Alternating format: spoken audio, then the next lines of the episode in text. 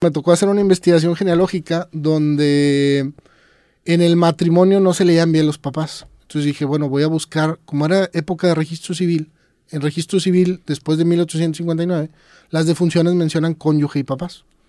Dije, bueno, pues va a haber una defunción, voy a buscar la defunción.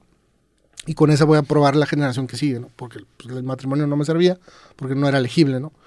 Oye, no encontraba la defunción del tipo este, ¿no? Entonces me fui más atrás, me fui más adelante y resulta que me topo que la persona había fallecido cuando tenía un año de edad. Ok. Entonces dices tú, a ver, ¿cómo se casó a los 20? O sea, alguien, alguien agarró esa identidad. Resulta que los papás habían tenido un primogénito, le habían puesto, imagínate, a Roberto Adrián Martínez. Él fallece al año y cuando tienen el segundo hijo le ponen el mismo nombre que a ti, ¿verdad? Ok, y no cambia ni siquiera su fecha de nacimiento. Bueno, no, sí, la fecha de nacimiento sí, pero eh, finalmente es el, el, mismo nombre del hijo, ¿no? Mm. Pues resulta que dije yo, bueno, no, esto está muy turbio, me voy a ir por la esposa. La esposa también tenía buenos apellidos. Y resulta que la esposa también tenía un hijo, un hermano homónimo primogénito que también había fallecido a un año de edad. Entonces, ¿cuál es la posibilidad de que tú tengas un hermano fallecido, que te pongan el mismo nombre, y luego que tú te cases con una esposa que tiene exactamente el mismo tema que tú? Es un, es una aguja en un pajar, no pasa, ¿no? O por ejemplo... Pero a ver, ¿cuál fue, la, o sea, ¿cuál fue el, el, el pedo de que también la esposa tuviera un hijo primogénito así? No, no, o sea, que cuál es la probabilidad ah, de que tú tengas un, hermano fallecido y tu esposa también. Ah, ok, y, y la esposa también tenía el mismo nombre que su hermana fallecida. Sí. Órale, qué cabrón. O sea, es una, pues, una en un millón, ¿no? o sea, no te vas a topar muchas de esas, ¿no?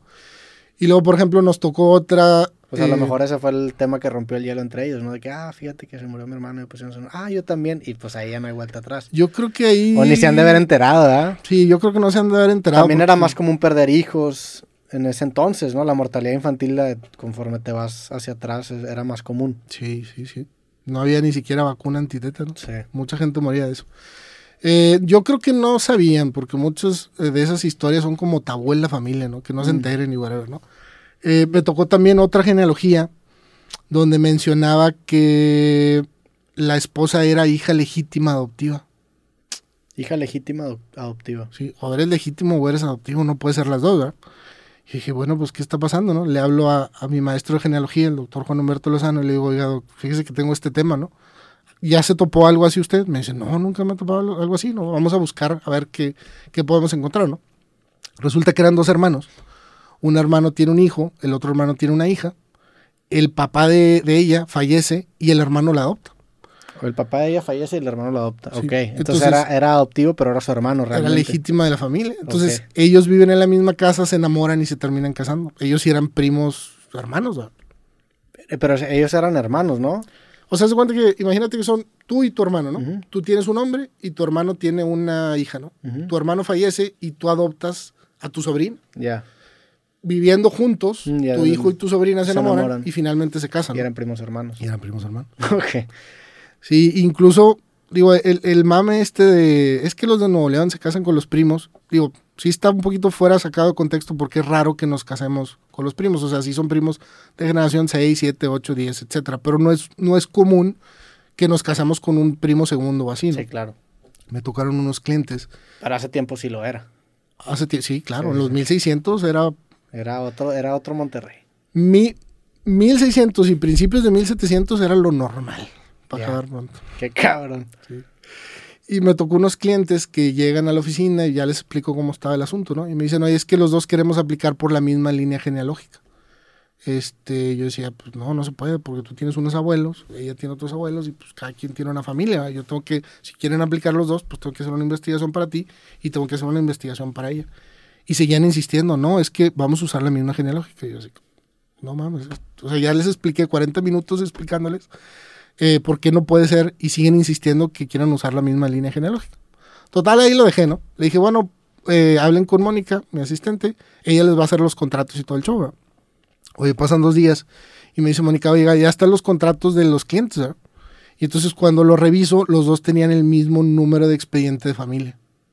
Y yo así que, oiga, Mónica, lo que pasa es que no, no pueden aplicar juntos porque tenemos que hacer dos investigaciones genealógicas. Me dice, no, ¿cómo que no? No, lo que pasa es que su bisabuelo es el mismo.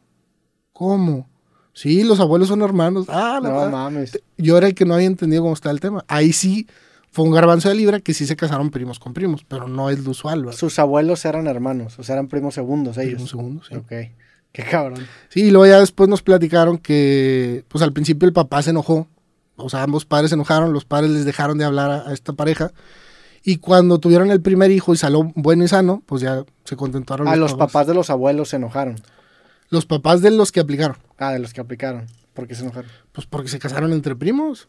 Ah, porque Entonces, eran ya... ya- ¿cómo- y ellos, ellos lo sabían, pues sí, eran primos segundos. Sí, ellos sabían, ¿no? O sea, eh, entonces yo creo que el enojo de los abuelos era, oye, pues no vaya a ser que mi nieto salga mal, ¿no? Claro. Entonces ya cuando sale bien, se vuelve a contactar a la familia y ya pues, vuelven, No vuelven a tener una relación normal, ¿no? Eh, y hay, por ejemplo, otras historias de matrimonios donde en un solo día se casan cuatro hermanos con cuatro hermanas, ¿no?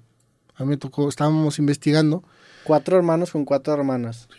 de En- pero, de- familia. pero hace mucho tiempo.